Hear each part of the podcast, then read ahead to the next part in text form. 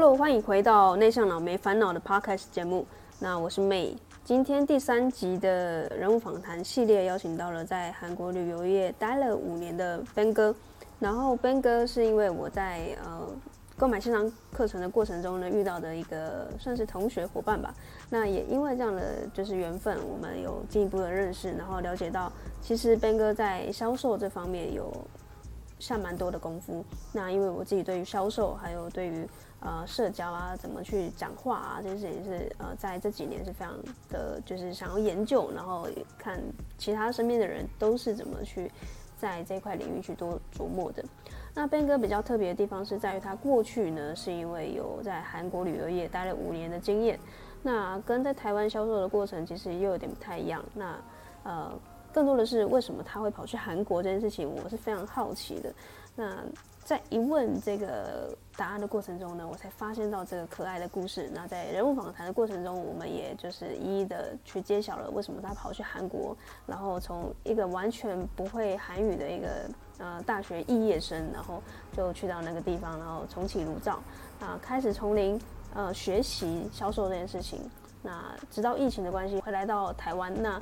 又带给他什么样的冲击，还有反思？我们这一集其实聊了蛮多关于销售，然后用比较生活化的方式讲销售，然后用比较客观也比较健康的态度去看待销售这件事情，我觉得非常有趣。OK，好，那就事不宜迟，进到节目的重头戏，希望你们会喜欢。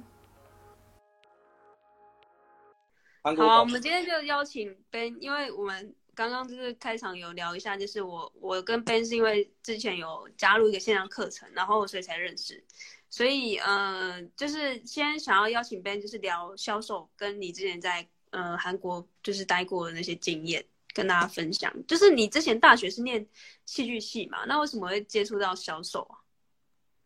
好，这个问题问得很棒啊！但首先我觉得在回答问题开始之前，我觉得要先讲一下，其实呢。呃，不知道观看这个直播有多少人看到，但是我觉得这个事情有点重要，就是我们还是要先讲。就是呢，我们今天讲的所有的东西呢，我们完全没有 say 过。投资建议是不是？完全没有 say 过的、哦。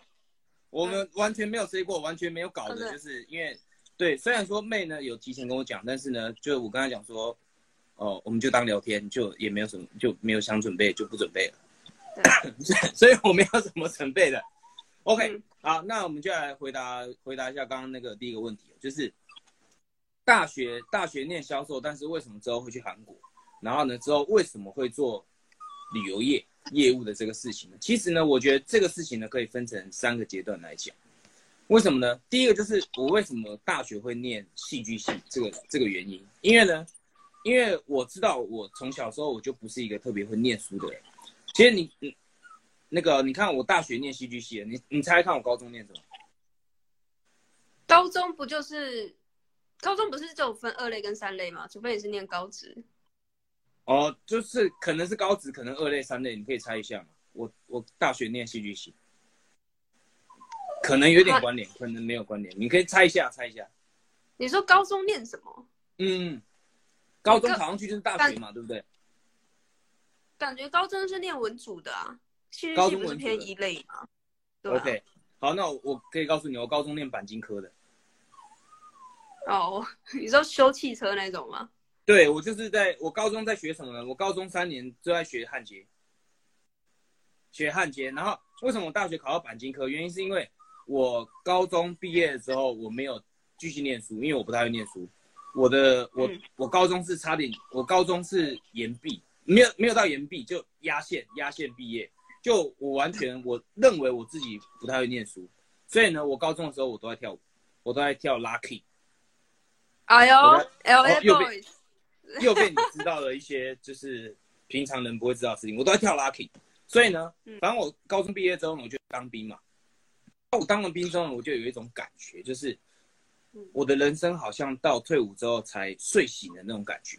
然后那时候就在想，OK，那。对我来说，我怎么样用我的能力，用我仅有的能力去得到一个好的学历呢？当然，一般考试是不太可能嘛。我要去考一个一些文组，就像你讲一类、二类的高中生，他们很会念书啊。我没有他们这么会念书啊。那我怎么办呢？我就靠跳舞，我就要跳舞跳进了台艺大，跳进台艺大戏剧系。然后台艺大戏剧系这个又又讲到为什么跑到韩国去做销售，这个这个又是另外一个故事。原因是因为 我在大学二年级的时候遇到一个女生，然后那个女生呢，就是我看到她的时候，我就觉得好像我这辈子就是等这个人了的那个感觉。我不知道你有没有这样的经验，就是呢，就遇到了这个女生，然后就在等这个人，然后这个人他也不是我同学，他是谁呢？他是一个韩国人。哦，他是一个，他是一个韩国人。然后那个时候呢，我们就，因为我就不想错过他嘛。然后呢，我就去追求他，追求他之后呢，然后就就就就可能因为那个时候我也比较比较比较比较有手腕一点吧，然后就反正就就在一起了，就在一起了，然后就远距离一年，远距离一年之后呢，我就为了他去了韩国，为爱走天涯。对，为了他去了韩国，所以我大学其实我没有念完。我大学念到二年，我就没有念了，没有念我就休学，我就休学去到韩国。那我去到韩国也是，也是因为这个又是另外一个故事。我去到韩国，因为我韩国话不会讲啊，我只会讲英文。我跟他交往，我都在讲英文。所以你好，你可能看不出来，这其实我是会三种语言的人。好，OK，又会跳舞，okay. 又会修汽车，然后又会三种语言。汽车是不会修啦，汽车是不会修，就是一些简单的焊接是还可以。好，反正 anyways。那时候我们就我就不会说韩国话，嗯，那那时候我接触到的是一个就是韩国的旅游业，就是他接台湾的那个游客，他台湾的游客的那种团体的餐厅。你如果去有有去跟过团呢，就会去就会可能有去过那种团体的餐厅，就专门接观光客的。好，他实在太吵了，等我一下，等我一下，稍微打断一下。好，呃，旁边的就是。呃，Ben 的狗狗叫爸说，就是一直在叫，可能因为直播的关系特别的嗨，所以呢，帮大家复习一下，就是如果刚加入的朋友，哦，他是不是一定要入境才会闭嘴？对，他就是他一定要上来，太可爱了吧？好，他一定要上来，然后叫他坐在旁边，好，坐在旁边，坐下，坐下，趴在这里，趴下，趴下，趴下，趴下，好，冷静一点。就是呢，因为我那个时候没有选择，我其实是因为没有选择，我只能去那种餐厅打工，打工，然后才因为这样接触到旅游业，接触到旅游业之后，我在这个地方待久了，然后我那个时候餐厅的老板就鼓励我去当带团的导游，然后是因为这样子我才接触到韩国旅游业，才开始做销售，然后接下来就因为这在这个地方待了有点久，然后又认识哥哥介绍，所以我就进了旅行社，然后再从旅行社最基层，从买香烟，从跑腿。一直做做做到课长，做到课长，做做到呃管理整个旅行社。所以我的，所以我从戏剧系到做韩国销售这个故事有点曲折，它都不是一个我设计好的，就是呃就这样就这样过去了，然后才一直一直在从一六年待到二零年嘛，我其实没有待到五年啦，没有待到五年，待到四四年多，四年多一点点。我是一六年的三月，然后二零年的四月回来的，所以。这个故事呢，简单来说会是这样的。当然，如果要再 谈的更细一点的话，可能会讲到明天早上，因为这个这是在韩国的日子是有点有点太过苦了，人生没有这么苦过。但我觉得这个这个我们可以以后再讲，就是以后我们这个可以一个，我觉得可以选一个主题叫做什么？异乡人，异乡人在就是海外海外的生活是如何生活生存下来的这类的主题，我觉得就可以聊得更多。有，我有看你那个最近的贴文，好像有聊到一点点，就是你在韩国，就是很困苦的一个生活环境。对啊，我觉得蛮有趣的，因为其实很多人会对韩国有向往，因为你是在首尔嘛，嗯、是吗？还是在其他的？对，就是大家会觉得说，哎，去韩国可以待这么久，一定。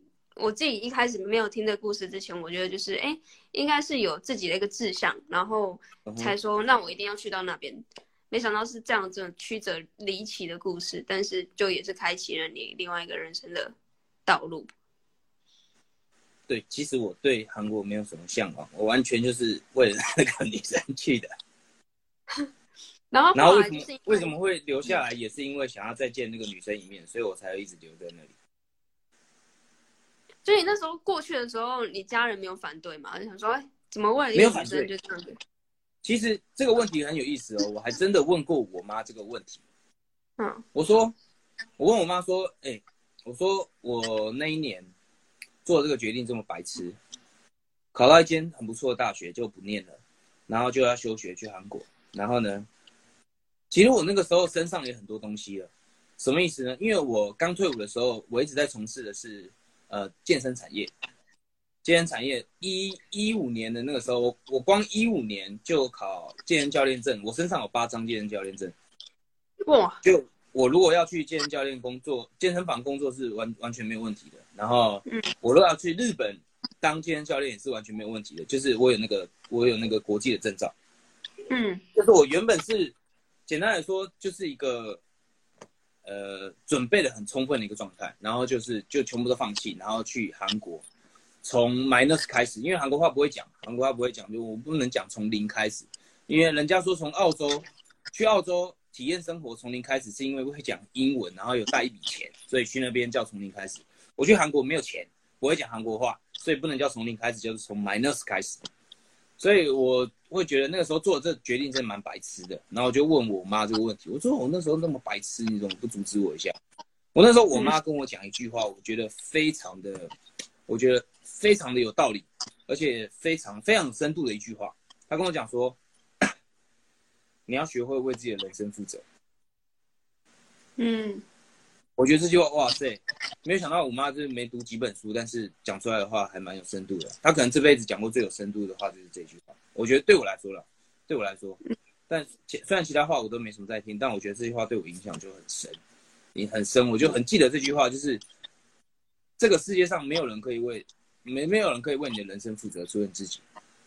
我觉得是这样子，所以，所以也就是，也就是为什么我回来台湾之后，我就，呃，我觉得这有相当大的原因，就是为什么我回来台湾之后，我选择自己创业嘛。我觉得是有呃一定的原因。嗯嗯，我觉得这个故事就是，其实从戏剧到旅游，我觉得就已经转了一个弯，然后。去到韩国，我觉得就是真的完全人生地不熟，你又不会讲韩语的状况下，要在那边就因为是从零开始在学一个新的领域，那完全是难上加难。然后后来是因为疫情的关系，就对啊对啊，对啊，或者疫情，然后旅行社黄了，旅游业整整个都黄了嘛，现在还是黄的啊。嗯，所以就就回来，然后呃，怎么没有想说去找？虽然说台湾的旅游业可能也没有办法。有当时有什么职缺啦，所以你就直接就、嗯、呃转往销售这个领域去发展嘛？还是你就直接创你的品牌了？那个时候我我其实我回来之后，应该我觉得是这样讲。从二零年四月那个时候我就开始想做自己的品牌，我想做想做的是旅游品牌。然后我那时候开始在拍一些片，我现在都藏起来了。那时候拍一些片，就是我去韩国，比如说拍一些景点。拍一些餐厅，比如说拍一些吃螃蟹的餐厅，嗯、拍一些赏樱的景点，或者说我曾经做过一件事很白痴，就是我把你知道韩国有一个炸鸡品牌叫 BHC，对不对？好像很红，那时候那个来自星星的你，全智贤，对对对，全智贤那个 BHC 嘛，我那时候做了影做了一个影片，我就把 BHC 全部的炸鸡美女，我就全部把它点吃，然后全部吃给吃给大家看，吃给大家看，然后吃，哎，这个口味感觉怎么样？那个口味感觉怎么样？然后就就全部点，然后全部吃过一次，拍了一个这样的影片。然后后来就是因为一直死撑嘛，那个时候韩国特别严重，特别严重，那我就逃回来了嘛。逃回来之后，我才开始去思考说，好，那我到底要做什么？我到底要做什么事情？我到底要做什么事？我要继续做品牌吗？还是我要去给别人打工？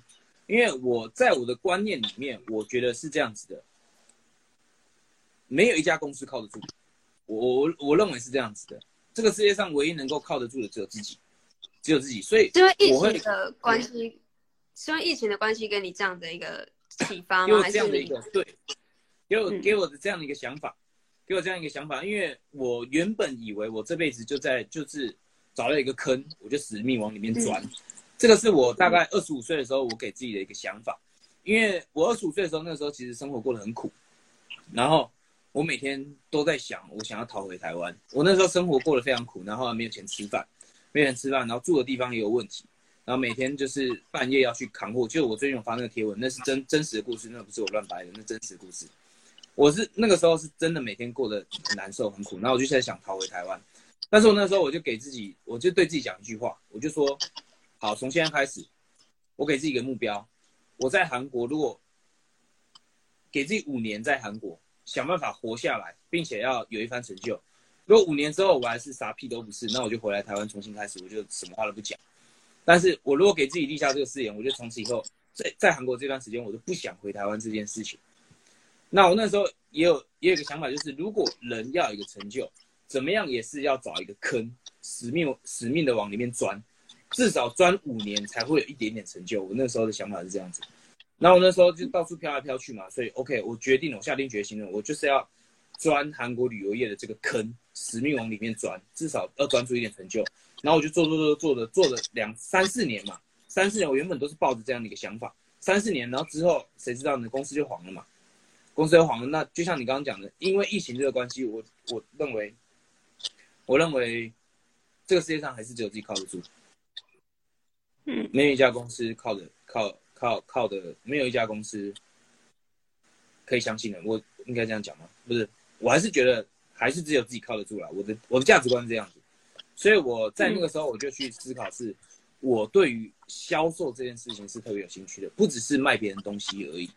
我非常喜欢去观察人与人之间的应对，非常喜欢去看一些什么心理学的东西，就是呃，怎么样去让人家。买东西吗？应该是这样讲。怎么样？怎么样让人付出行动？我觉得这个是非常有趣的。对我来说，我对这个东西有非常大的兴趣。所以，我从那个时候，我我原本是只有卖东西、卖旅游配套。后来，我又更深入的研究这个事情，然后我才创立了万年课长边哥这个品牌，然后才开始都在讲销售相关的内容。那是从二零二零年的十月开始做这个事情。嗯，那你觉得销售就是因为你现在是？比较主打故事销售嘛，那是不是有结合你以前在大学算是读两年 的戏剧系？你觉得戏剧系的这个，因为我没有读过戏剧系，甚至我身边的朋友也没有。那大学的戏剧系是在教什么？那是不是有用到你现在销售有什么什么样的结合？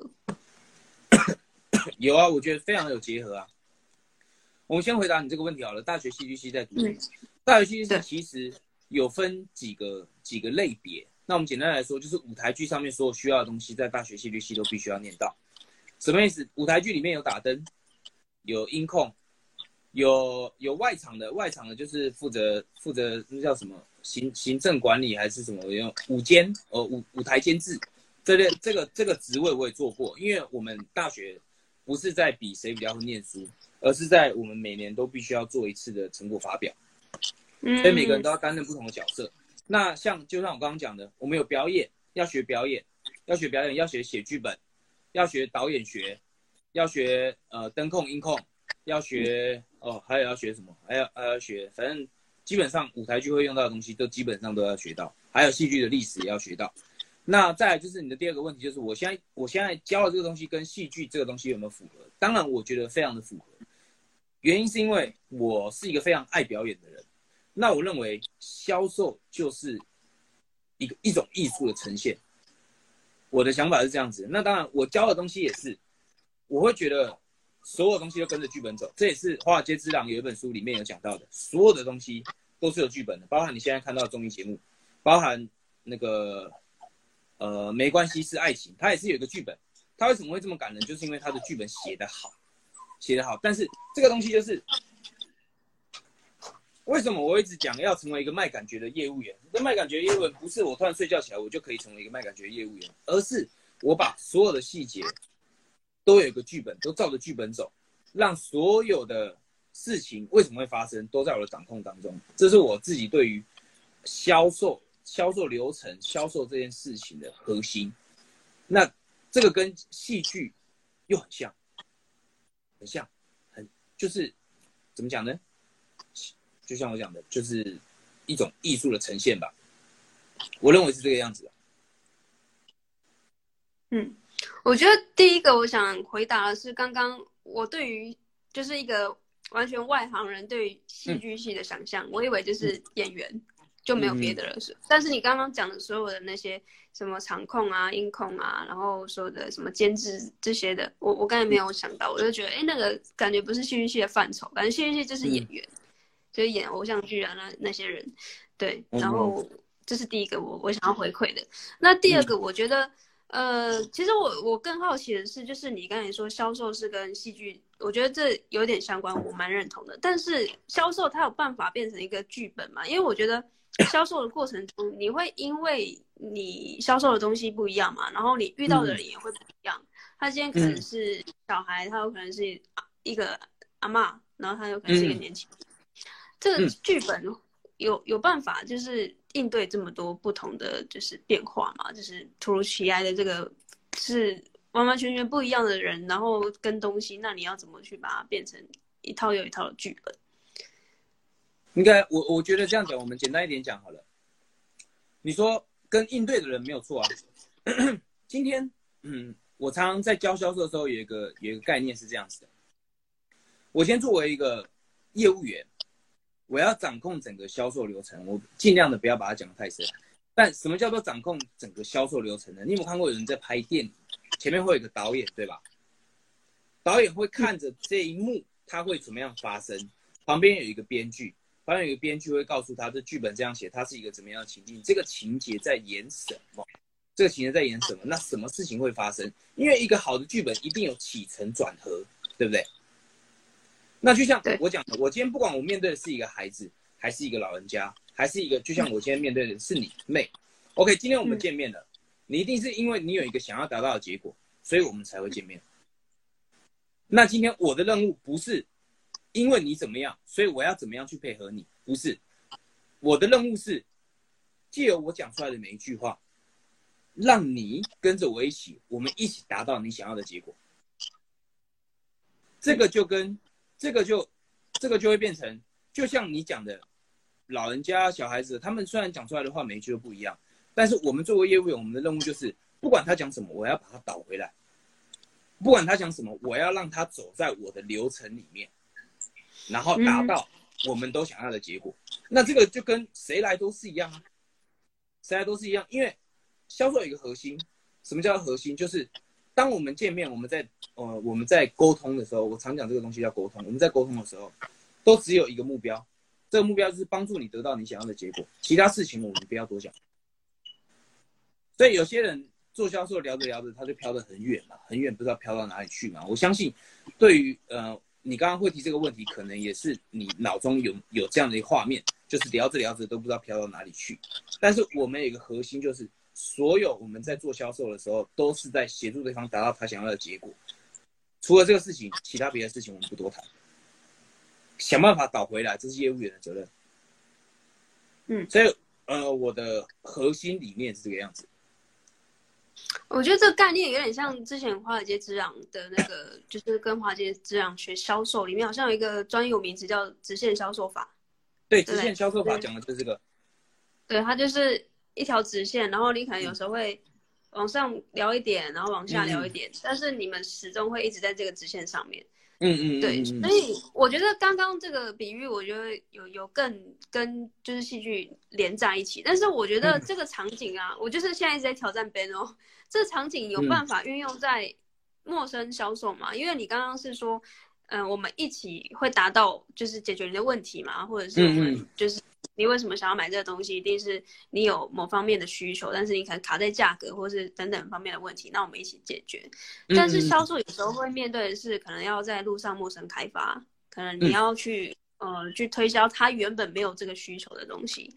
但是有办法是用你刚才那一套，说哎要解决你现在的问题嘛？因为我本来就不觉得我有问题，是你自己主动上来跟我说。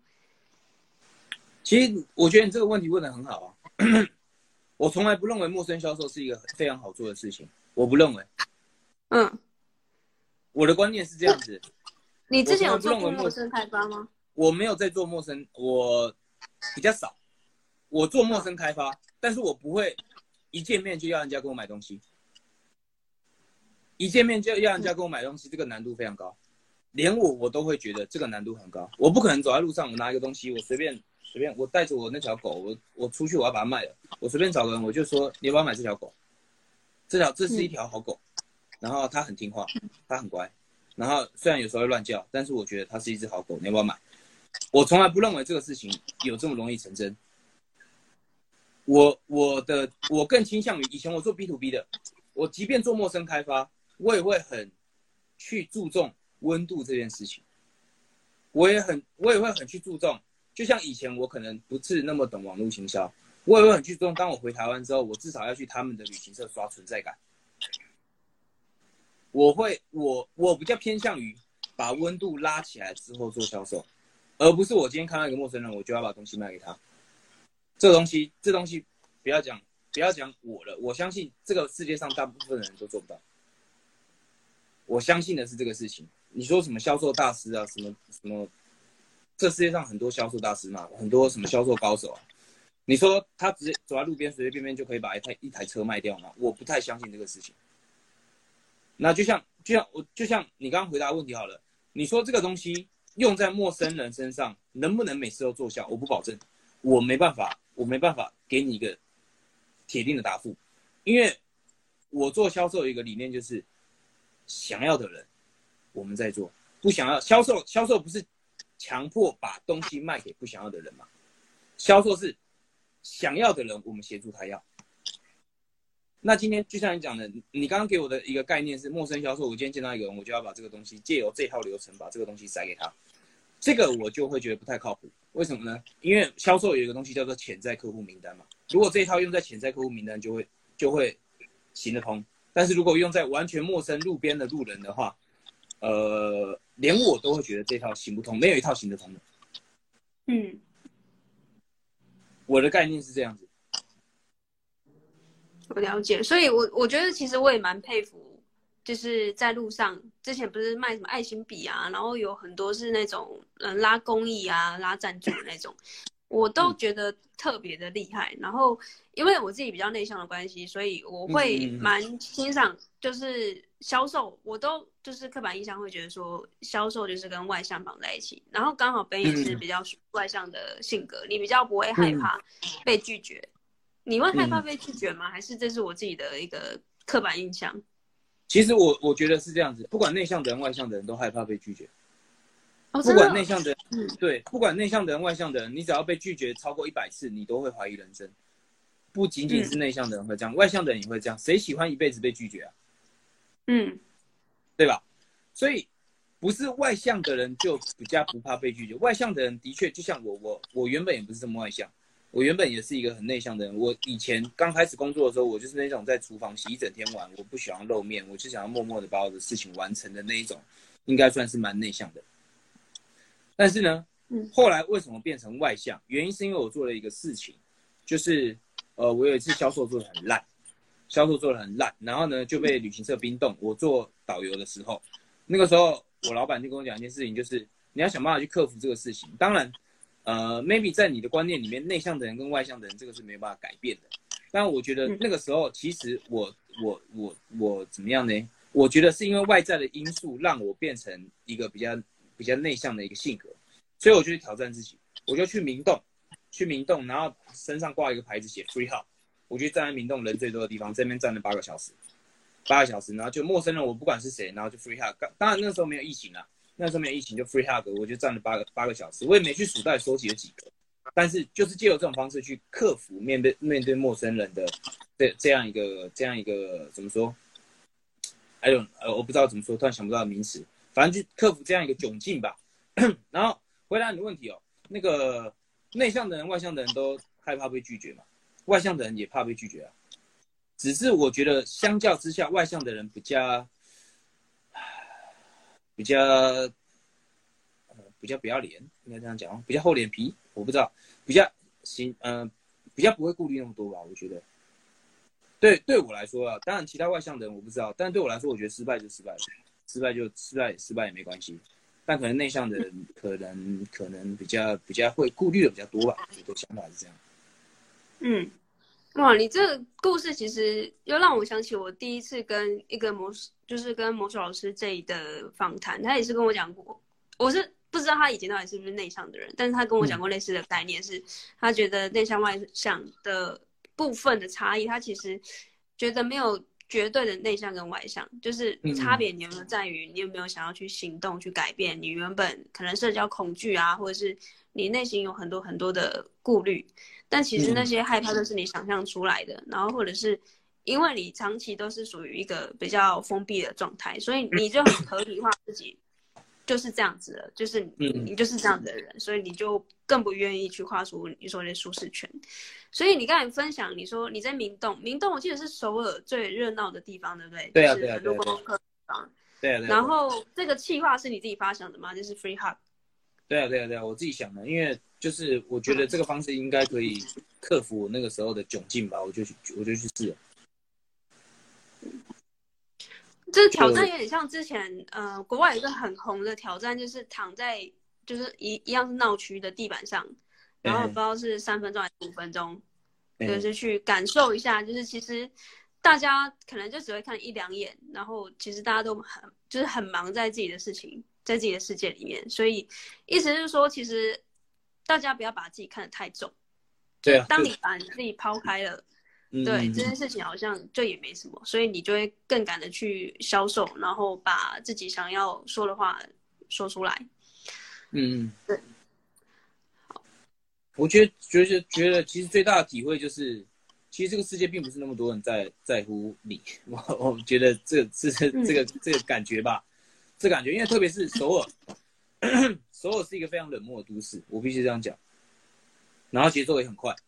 节奏大概快台北大概五倍左右，然后非常非常冷漠。首尔是一个非常非常冷漠的都市，我真的必须要这样讲。我在那边住了四年了，非常非常冷漠。所以呃，我觉得在首尔最大的领悟就是，呃，并不是那么多人会在意你的感受，在意你怎么想，在意你这个人，并没有，并不会。所以那也也因为这样子，所以就根本没有什么好损失的。一旦你没有什么好损失的时候，那你就什么都不怕了。我我我的观念是这样子，嗯，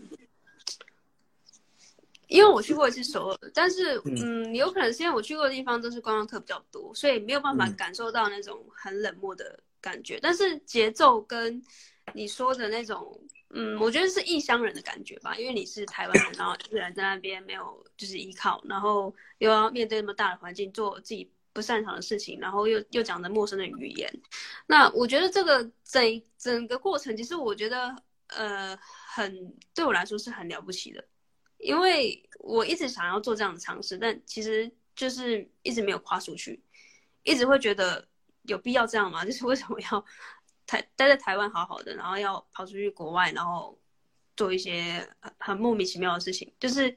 你明明有一个比较安全的选择，对不对？那你却选择一个比较危险的。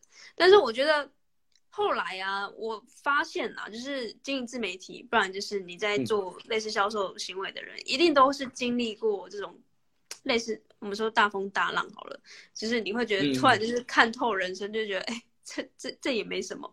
所以你你后来在面对呃销售，就是你身边的亲友会不会觉得说，哎，你怎么就是开始在做销售？会有这样的质疑吗？就其实我我讲很深刻的一个感受就是，呃，其实我变化很多。从以前我亲亲友也好，朋友以前认识的朋友也好，他们都会讲我变化很多。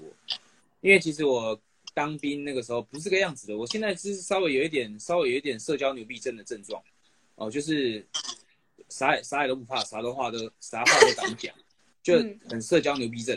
社交牛逼症，但是大多数的台湾人不是这个样子。大多数的台湾人会对于这个样子的一个，呃，对于这个样子的呈现，他们反而是会有一点害怕，不太能够接受，不太能够接受。就是包含我自己很亲的家人，也是我自己呃表哥表姐，然后呢，包含我以前认识从小一起长大的兄弟，也都会觉得，呃，虽然说没有讲。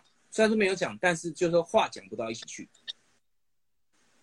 话讲不到一起去，因为我就在想，原因是因为可能我看的东西比较不一样，然后我做的东西也比较不一样，然后我我我做销售嘛，那大多数没有做销售的人，大多数我的亲亲友们都不是做销售的嘛。我有一次我印象很深刻，就是我有一个兄弟，有一个兄弟我们从小一起长大的，从幼稚园就认识，一起长大。然后他长大之后，他选择去当职业军人。职业军人，那当职业军人就是待在里面都会变笨嘛，都会变得有点傻傻的嘛。那当然，这个这个我就不要多讲了，我怕可能有职业军人在看我们直播。反正呢，反正就是变得有点傻傻的。然后后来呢，我就因为他最近比较最近比较 free 一点嘛，所以我回来台湾之后呢，我曾经有几次，我就找他去喝酒，找他去那个、嗯、那个酒吧喝酒。嗯哼。然后呢，他这个人呢、哦，他对于销售销售这个行业的人，他的那个戒备心非常之重。我有一次，我记得我印象中有一次，我那时候我还在做旅行社的时候，还在韩国的时候，我那时候回来台湾，然后我就跟他讲说，哎，有没有空出来吃饭呢？他就会他就回我说，你该不会卖我人参吧？然后。这也就算了，这个我就我那个时候我就呛他了，我就觉得很不爽，我就说我做我做旅游业没有错，我做业务没有错，但不代表我见人就卖，好吗？然后呢，他最近又犯了这个老毛病，就是我有一次我们在喝酒，我就问他，我就说，哎，你长那么大，你办信用卡了没有？因为我觉得累积信用这个事情很重要啊，我我也是我年纪很大之后我才开始用信用卡，因为之前都在国外工作嘛，就没有机会办，所以我就办了办了信用卡，我就关心他一下，关心他怎么办。然后呢，他就回我：“嗯、你该不会要找我办信用卡吧？”我就会觉得这个人哦，真的是，当然我也没有什么话好讲。但是老实说，老实说，这个社会的人，身旁的朋友多少都会对做销售这件事情有一点点的偏见。嗯，但这个就看明不明显，有些很明显。但我是绝对不会去主动要卖东西给亲友的人，因为我做的事情。跟他们没有什么一点关系啊，完全沾不上边的东西啊，所以我也从来就不会主动想要卖他们什么事情、什什么东西。但是我必须老实说，大多数的人对于做销售、做业务的这个行业的人都带有一点点偏见，而我要做的就是要去颠覆这个偏见。虽然说他们还是会对我偏见，因为就有一点社交牛逼症，但是就是就是就就就是这个样子。那这样你还跟这个朋友联系，那也是蛮厉害的。还联系啊，还联系啊，因为就是我觉得每个人个性不一样嘛，他没办法像我这么开朗啊，我可以随随便便我去酒吧，就是随便跟几个女生要联系方式什么的，对我来说我都没有所谓。但是他做不到，他说每个人个性是不一样，但是不同个性的人就还是可以当好朋友，只是呃有些事情他可能没办法理解，那有些他的事情我可能也没办法理解，但是这些事情。不能理解就算了，不能理解就是一定要理解吗？就不一定要理解啊，但是可以接受啊。我我想法是这样啊，不一定要理解，但是就接受就好了。接受接受就又有什么损失？没有什么损失啊，就还是可以做朋友。嗯，我觉得这想法很健康哎、就是确实，我之前也嗯，应该说我之前很想要做销售，我反而是很想做销售，但是因为很在乎别人的眼光。然后加上我自己觉得我自己内向的性格不适合做销售，所以后来就是辗转就变成是在门市销售，一样是在做销售，但是比较是客人被动的来到，呃，客人主动来找我们，而不是我们去主动找他们，所以困难度是比较低的，但是还是会用到一些销售的就是技巧。所以呃，刚刚就是 Ben 说到这一块，就是自从我碰了销售之后，就是以前呢、啊，我是。读的科系是医护相关的科系嘛，所以是完全不用销售的，嗯、除非你是做业务。但是我觉得我在销售身上学到很多东西，就是这不是有办法从学校老师的，就是教科书里面教出来的。嗯，我不晓得你有没有这样的感觉，就是只要你有销售这个技能啊，其实它可以加成在你生活中。像你刚才说的，你可能在酒店，不是酒店，他酒吧去跟人家攀谈什么的，嗯、你就比较不会害怕被。就是拒绝，因为你就觉得也没什么，嗯，自己没损失，这个没要到，这个没卖到，就下一个，再下一个，再下一个。嗯嗯嗯嗯嗯。其实我觉得，我觉得销售就是我之后销售，嗯，你说。我觉得我可以回应你一下，就像就像你刚刚讲的，呃，学校从来不会教销售这项技能的，从来不会啊，这是出了社会之后，嗯、出了社会之后才会学到的东西啊。但是很多人，我相信百分之八十吧，学校出来的学生啊。不管是哪一间学校，台科大也好，还是什么多好的学校，台大也好，哈，台湾的教育就是这个样子啊，就是填鸭式的教育啊，就是你就认真，嗯、你就读嘛，你就读嘛，从来不会教你怎么样去。我我觉得是这样子的，虽然讲这样有点难听，但是我觉得台湾的学校，其他学校我没念过，我不知道，但我觉得台湾的学校就是财团拿来培养努力的一个工厂。哦，这个 diss 哦，嗯，就是就出来就变打工人呐、啊。大家就出出来找工作啊，这个跟我讲，找工作，找工作，找工作这类的。当然，我不是说找工作有什么问题，问题是都会变成不太敢去追求自己想要的是什么东西。极少数，极少数，像台艺大，台艺大的比例算高的。台大，因为台艺大是一个极度自由的学校嘛，当然其他就是制度下的学校，我就觉得我不知道他们在干什么。那我觉得学校学历或这些怎么样，我当然我也没有学历，所以我也没资格好讲。但是等我等我年纪大一点，我就去拿个大学，然后拿个硕士再拿回来，我就有资格好讲了。就是台湾的教育，就是教出教出一堆没用的东西。但我现在没资格讲这个话了。反正呢，我觉得销售这项技能呢，就像你刚刚讲的。销售这项技能可以用在生活当中的每一个每一个地方都可以用到，每一个地方都可以用到。因为销售不只不不仅仅是不仅仅是我把东西卖给你，你付钱，不仅仅是这样子而已啊。销售也是，当我在跟你在聊天的时候，我们在这样对话的时候，我其实我是在销售我的想法给你啊。你没有付钱，你没有付钱，但是不知不觉当中，你就接受了我的想法。对吧？在我讲话，在我讲每一句话的过程当中，其实我都是在销售我的想法给你。嗯，那就算被拒绝了又怎么样吧？我觉得大家把销售这东西讲得太过复杂了，包含包含就是去酒店，就不是酒店，酒酒 酒吧，跟我一样讲酒吧，像酒吧酒吧换交换联系方式这件事情想得太复杂了，因为就是目的性很强。为什么我今天跟这个女生交谈，我就是要她的联系方式？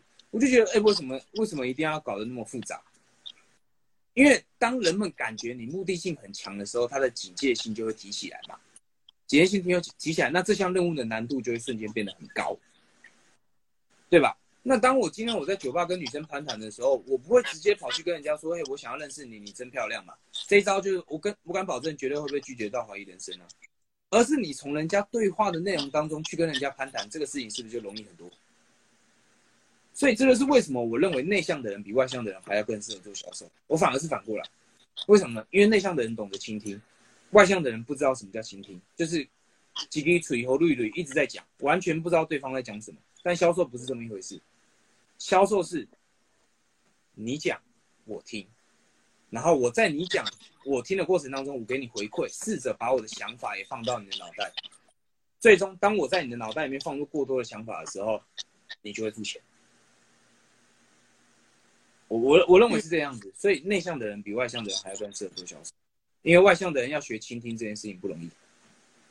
嗯，这个有打破之前我们对于销售员的概念啊，对啊，以前都会觉得说销售员就是要一直讲、一直讲、一直讲，用三寸不烂之舌去去抢客户啊，然后去拜托啊，去。对，我觉得以前我对销售是这样，所以我才会觉得说内向者不适合销售，因为就是不擅长社交嘛。然后我们一直在跟别人讲话的过程中是很耗能的。但是外向的人他越讲会越嗨啊，他能量会越来越越高嘛。那刚刚边有讲到说，其实这个说法其实我之前也有听过别人讲过，就是因为内向者比较善于倾听，所以。呃，因为其实不管是客户呢，或者是你想要呃卖这个东西的对象，其实嗯，所有的人都是喜欢自己的，在意自己的，所以嗯，你家卖我东西，然后你一直让我讲，然后哎，我越讲越觉得哎，对哦，哎哎哎，我好像真的需要哦，然后嗯，就算你最后其实讲没什么，大概跟我讲一下这个东西到底是怎样，我就感觉对了，就像你说的，卖一个感觉，哎，我就是跟你买了，就这样。你所有所有的销售都是这样子啊，你不可能东一个跟一个不懂你的人买东西。对，我认我认就是这个东西其实很简单，不管你要卖什么，你不可能会跟一个你听他讲话，你感觉他完全都不懂你，你在讲什么，他完全都没在鸟的，你不可能会跟这样的人买东西啊。对啊，对啊，嗯，对吧？所以听比讲还要更重要。我我我认为，就算我自己，我自己做销售也是，好，我听别人讲完，我回应他之后，我只要讲，剩下的就讲三句话就好了。三句话，第一个就是你现在遇到什么困难？哦，第二个就是你你你做了多少事情试图解决这个困难？第三个就是哦，我现在可以帮你解决这个困难，你想要现在就解决吗？就你在听完对方讲完一大堆之后，你只要问他这三个问题就好了，然后就就收单了。嗯，就就就就就就其实不用讲那么多，我连产品介绍我都不喜欢讲。我觉得就是这真的是一个很很大的一门技术啊，就是销售跟戏剧这方面的结合。我觉得，因为刚好 Ben 是大学的专业是在就是戏剧嘛，那你要不要介绍一下？因为你现在有那个就是在贩售你现在的课程，就是故事销售方程式，对、嗯。那你是刚刚把你刚刚我们聊的那些都是塞在这个里面的精华吗？就是你是对，我已经讲完了。啊？讲完了。我已经我刚刚已经讲完了。对，我的课程就是、嗯、就在讲这些事情。我刚刚讲的就是我们课程的核心。课程核心就是我的这一套，我我我我喜欢这样讲，就是我对于销售这件事，我的信仰是这个，我信仰是这样子，我不去背话术，我也不喜欢去讲一些呃呃一些，我也不喜欢去推销，我也不喜欢去做陌生开发，因为我觉得这个事事情就不可行，就不可行。嗯、我喜欢用听的，我讲很少，我不喜欢讲太多。讲实在的，我虽然是个外向的人，但我不喜欢就是讲太多。不就就连我自己在跟学员做咨询的时候，我也会，我也是，我就问几个问题啊，然后就听他讲了，听他讲了，听完讲完之后，我再做回应啊，就跟我们现在这样的方式一样啊。嗯，所以我整个课程就是在教你做这样的事情。那你说这节课在教什么？十四堂课到底在教什么？其实十四堂课我们就是在教这样的事情而已，我们就只是在教这样的一个技术，然后外加。说故事的技术就是这样子而已，听跟说故事其实就只教的这两招，没有别的了。销售就是这样，没有什么秘密啊，没有什么绝对成交数，没有，就是就是这样，学会倾听跟学会说故事就是这样子而已。然后我我前几天我还讲了一个，就是沟通一沟通的一些技巧了，沟通的一些技巧，为了让呃在人与人之间沟通的时候，会让对方听着感觉比较条理，所以会讲一些这样的技巧。那其实就这样子而已啊。嗯哼，就对，就没有必要搞得很复杂，也没有什么什么猛招神招，没有什么特别厉，没有什么特别神奇的招，销售就是这个样子。那跟跟你就是咨询的这些人，他都是什么样背景啊？是有有共同的一些轮廓吗？就他是做直销的啊，或者做保险的，还是 任何的？就是直销保险的，就是直销跟保险的。就是我现在两个学，我现在的学员都是，呃，保险的业务员。然后我以前有，我以前有咨询过的学员是直销，直销的，做直销的，做组织的。然后还有一个是，哦、呃，做那个那个那个叫什么？呃，保养品，做保养品的。但是他那个风格他就有点难跳脱，因为我有稍微跟他聊过，他就是属于那种，客人走进来，然后呢，他就要讲一大堆，然后让人家买的那那种类型，我有跟他聊过。你说门市类的？对，门市类型的。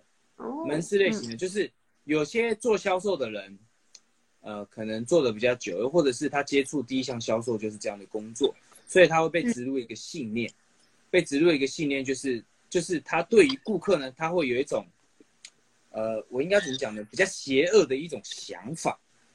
就是这个客人走进来，我如果不让他花钱，我不能让他出去。这么可怕？就他们呃，我也就是有这种比较比较可怕一点的想法。就因为对他们来说，他们如果不这样做，他们挣不到钱的。我当然我也是能够体会，因为我以前做导游也是也是有过这样的过程。这台车我如果没有卖到多少钱，那我就等着被冷冻了。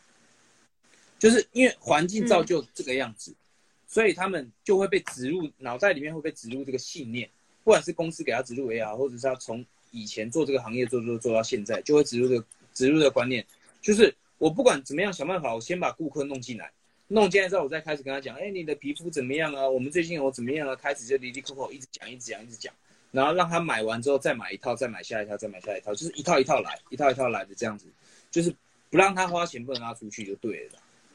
就是让人比较反感的那种做法。当然，我有跟他聊过这个事情。可是呢，呃，我自己感觉啦，我自己感觉是，嗯，对于他来说，我觉得有点可惜的是，对于他来说，可能要改变比较难。因为当一个人信念被植入得很深的时候，你跟他讲说，除非他真的意识到这个问题的严重性，他靠这样的做法，他都挣不到钱的，真的挣不到钱的，他痛定思痛，想要换方式。除非这种状况发生，不然其实他想要改变比较难，真的是比较难。然后，对啊，就有保养品的，有哦，有有那个卖那电子烟的，电子烟的也有，大部分都是保险跟直销比较多。嗯哼，所以其实你不会去筛选说是卖什么性质或者是卖什么业务，只要它跟销售有关，用这一套你的方程式它都通用的。对啊，对啊，对啊，这么神奇。这个东西是这样子，销售，呃，我我觉得这样讲，所有人买东西，所有人买东西买的都不是一个产品，他们买的是一个结果，对不对？那当然，就像我曾经有学员问过一个问题，他做保险的，他问过一个问题，他说：“Ben 哥，你没有做过保险，那你怎么知道你的这套方法对于保险有没有用呢？”然后我就回答他，我就说：“的确啊，你说的没有错，我没有做过保险的，我不懂啊。保险这个东西你比我懂啊，所以保险可以带给别人什么结果，这个你要比我懂。我懂的是销售这个东西，我懂的是人性，以人性的角度来讲，他们为什么买东西，我如何让更多人看见。”我如何？我帮助你怎么样做一个提案，做一个吸引人的提案。我帮助你怎么让你离成交越来越近，借由你的沟通，借由说故事这件事情，让你离成交越来越近。但产品专业这件事情，你比我还懂啊，我不会懂得比你多啊。那我懂的是这套方法，我懂得电子烟，我电子烟，我我虽然抽，但我也不懂啊。那保险我也不懂，我比较懂的是直销。所以你刚刚讲有没有在筛选？我当然有在筛选，我我想要做直销人的生意啊。但是但是这些就我就不小心接到了，我以前还去康尼演讲，这也是不小心接到的，去讲怎么打电话电话行销嘛，那就就接接触到了这些人，那这些人他们觉得我的内容对他们有帮助，那就 OK 啊，那就 OK，那他们觉得我的免费内容对他们有帮助，那我的课程可能再观察一下或怎么样，那我我觉得都 OK 啊，但我我自己会比较倾向于直销人。我比较想做的是直销人，因为我自己也是直销人。那我想要改变的是，呃，大多数人对于直销的看法。我想要改变的是这件事情。我没有想要改变保险业务员，我也没有想要改变保养品。我想要做的是改变台湾人对直销的看法。当然，这个事情蛮大的，但是需要很多需要很多呃力气跟时间去做这个事情。我我我自己的看法是这样子，这也是我的目标了。嗯至少很伟大的一个梦想。对啊，至少我自己成立一个团队，自己不要做那种让人家讨厌的事情，我觉得这样就够了。没有办法影响很多人，但是我觉得自己或是自己的团队有做好这件事情就好了。嗯哼，那呃，我想要问，就是可能节目的最后，我想说再问一个问题，就是假设现在有一个大学毕业生，嗯，那他跟你可能。状况很像，就是可能他大学刚毕业，然后对未来可能有点茫然，嗯、但是呢，他知道销售跟直销可以可能赚的比较多钱，有机会赚的比较多钱，嗯，但是他很害怕，或是他也没有完全没有销售的经验，嗯，他要怎么去快速的让自己进入到销售的一个模式？怎么转换？他可以去看什么书吗？去看什么书吗？还是去看 Ben 哥的影片？还是？做什么样的改变？我会觉得是这样子。你说这个人他大学刚毕业，他想做直销，他想做销售，对不对？对。那通常这个，如果我今天遇到这个人，我会先问他你有没有存款。我会先问他，对，我会先问他你有没有存款，因为我不希望呃做销售这件事情是这样子的，没有人。做销售一个月就赚到钱，没有人可以保证这个事情。你不知道你做销售怎么样可以赚到钱，你也不知道你怎么样，你你也不知道你自己需要调整多，你需要花多少时间去调整那个状态。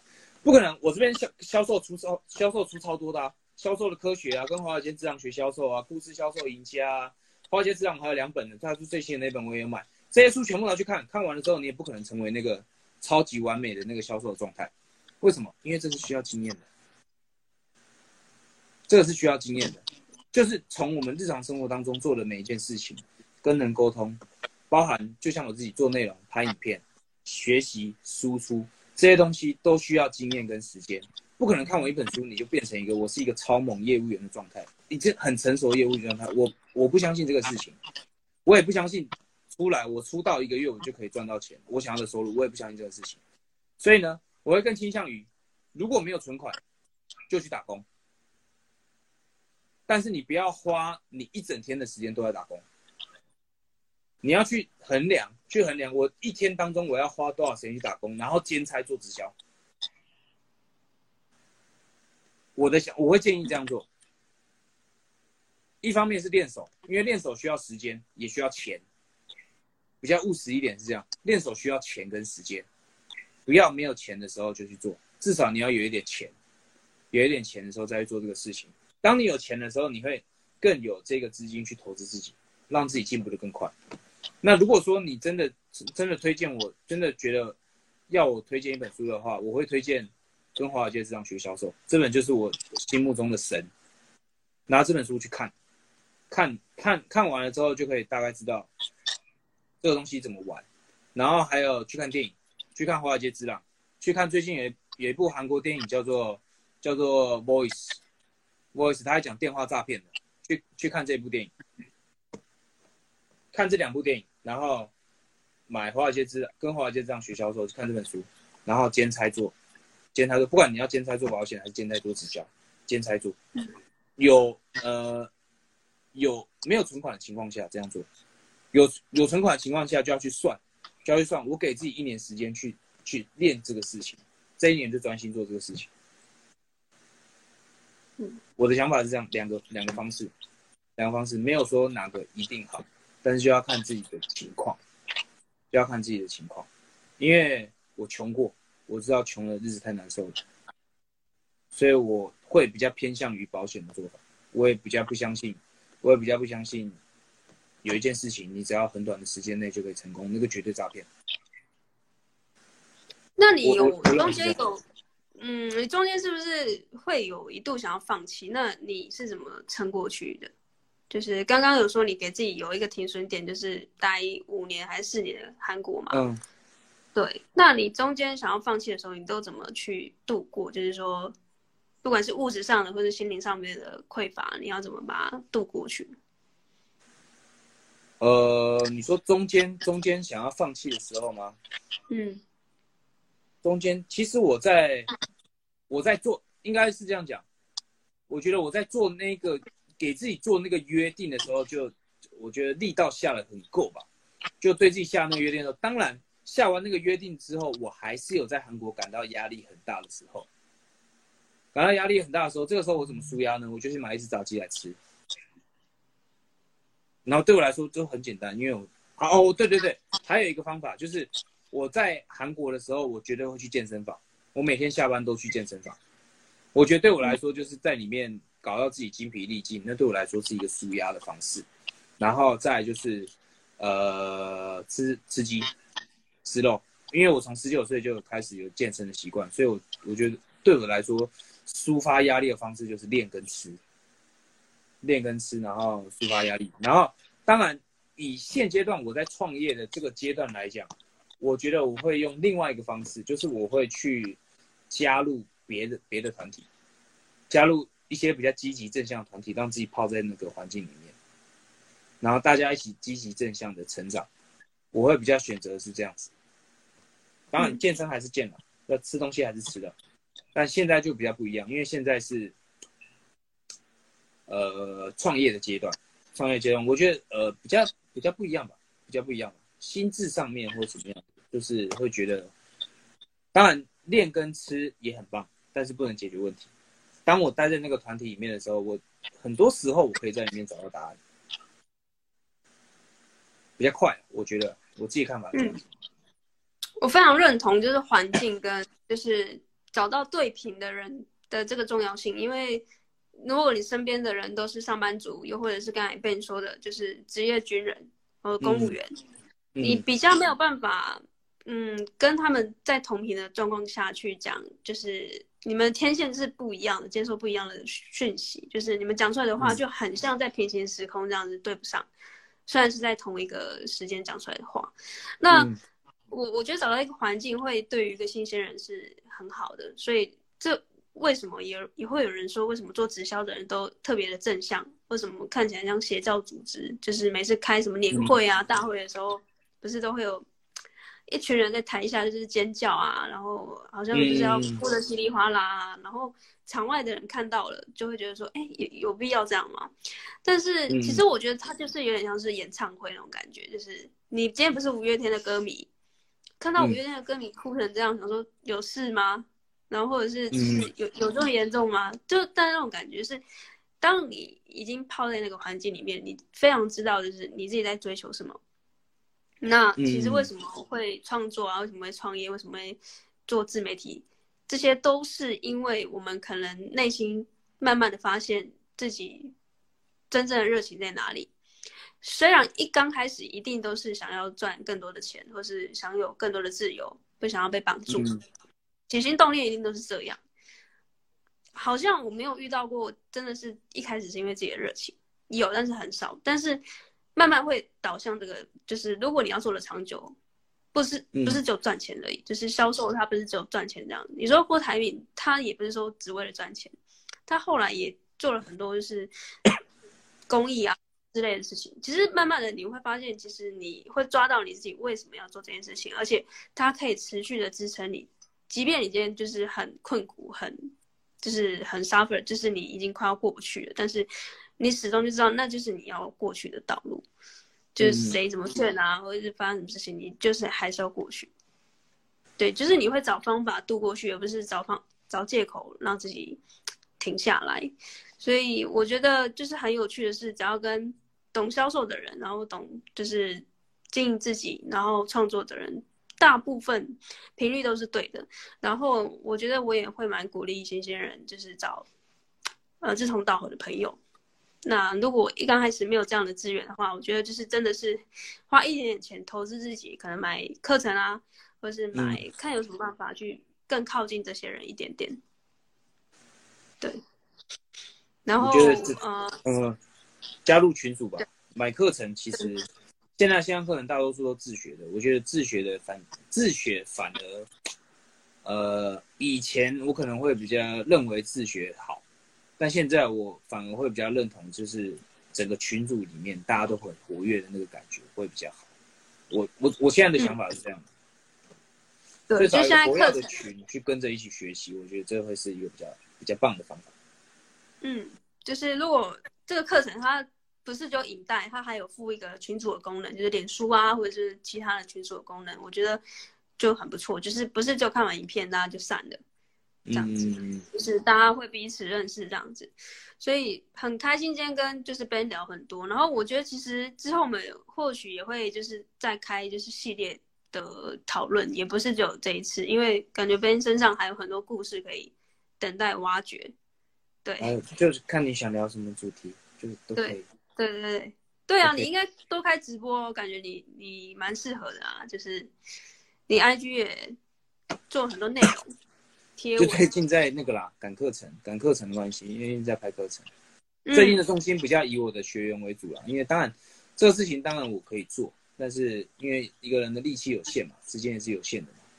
那现在现在的情况就是我比较会，因为这些人他愿意相信我，他愿意相信我，所以我觉得对我来说，现在最重要的任务是帮助他们做出结果，做出结果，然后让他们都得到结果之后。我再来做关于我的事情，被更多人看见了，直播啦，然后这类的事情，才呃先帮助他们，才才才轮到我。我我的想法是这样子。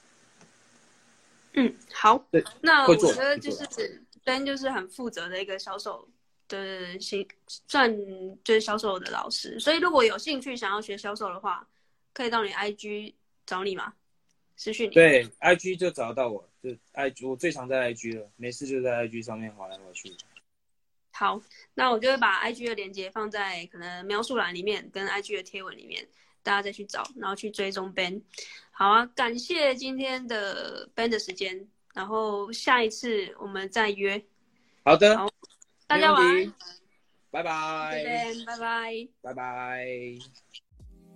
OK，感谢你完整收听 Podcast 节目到这里。那么我猜你非常喜欢这一集的节目内容，对吧？不然你不会听到我现在所说的这些话。所以欢迎你到 Podcast 平台为我评分五颗星的评价，或是直接到我的 IG manlab 点 coach 私讯我你听完这一节目的一些问题有了心得，那么也许我就会针对你的回馈来做一集节目来回答你。所以我们就下期节目见喽。哦，对了对了，如果你有任何想做的事情，但是一直迟迟无法下定决心的话呢，请记得这句话：You only live once。